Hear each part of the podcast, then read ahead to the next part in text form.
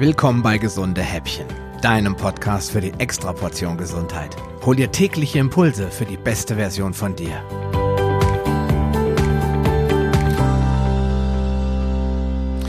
Ja, dass Fett fit und langfristig schlank macht, hat sich mittlerweile rumgesprochen und dass dich gesättigte Fette nicht krank machen, weißt du ja spätestens seit Episode 31 dieses Podcasts. Was ich aber viel spannender finde, ist, dass manche Fette vom Körper deutlich lieber als Energiequelle genutzt werden als andere. Die Rede ist von den MCTs, den Medium Chain Triglycerides oder auf Deutsch den mittelkettigen Fettsäuren.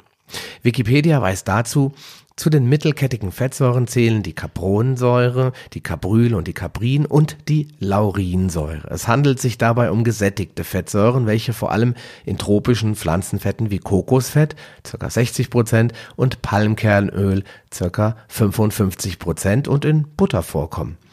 Zu einem geringen Teil sind sie auch im Milchfett ca. 10% enthalten.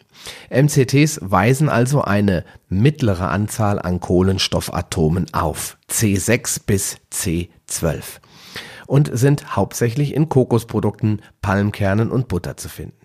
Da ihre Länge einen ganz wesentlichen Einfluss auf die Wirkung im menschlichen Stoffwechsel hat, sprechen viele Ernährungswissenschaftler den kürzeren MCTs, also Capron, Cabryl und Cabrinsäure, auch einen höheren Stellenwert zu und ordnen die Laurinsäure eher den langkettigen Fettsäuren zu.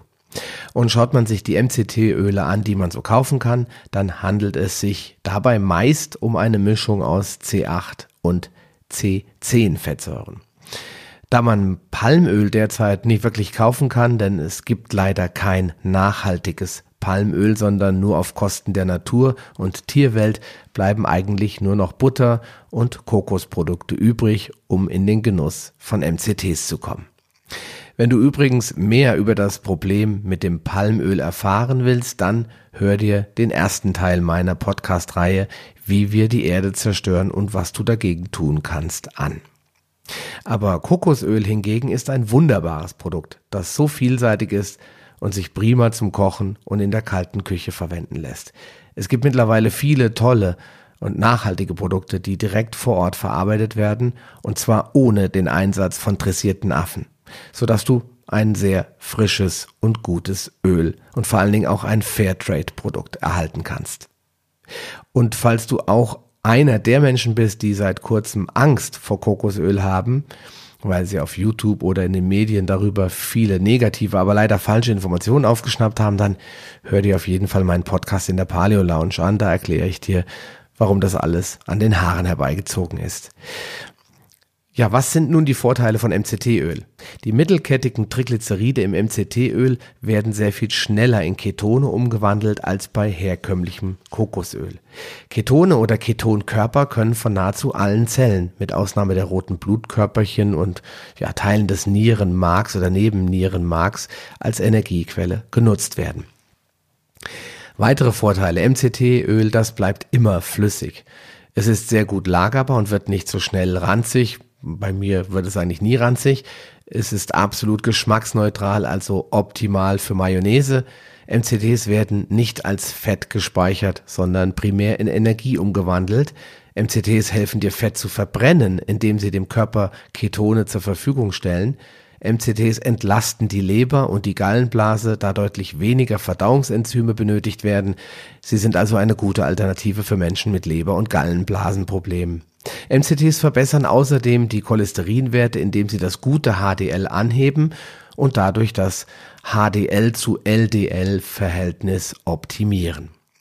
Demgegenüber stehen eigentlich nur sehr wenige Nachteile, denn es ist teurer als normales Kokosöl, es ist hitzeempfindlich und es gibt leider bisher keine Bioöle.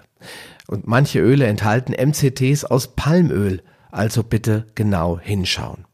Achtung, wenn du bisher eher vom Anti-Fett-Wahn betroffen warst und Fett bei dir hauptsächlich auf der Fahrradkette zu finden war, dann solltest du mit MCT-Öl und natürlich erst recht mit anderen gesättigten Fetten behutsam umgehen, denn daran muss sich manch einer erst gewöhnen. Die konzentrierten Fettsäuren könnten sonst zu Brechreiz oder im Zweifelsfall zu Durchfall führen. Grund dafür sind die fehlenden Lipasen Die Enzyme also, die Fettsäuren aufspalten und verwertbar machen.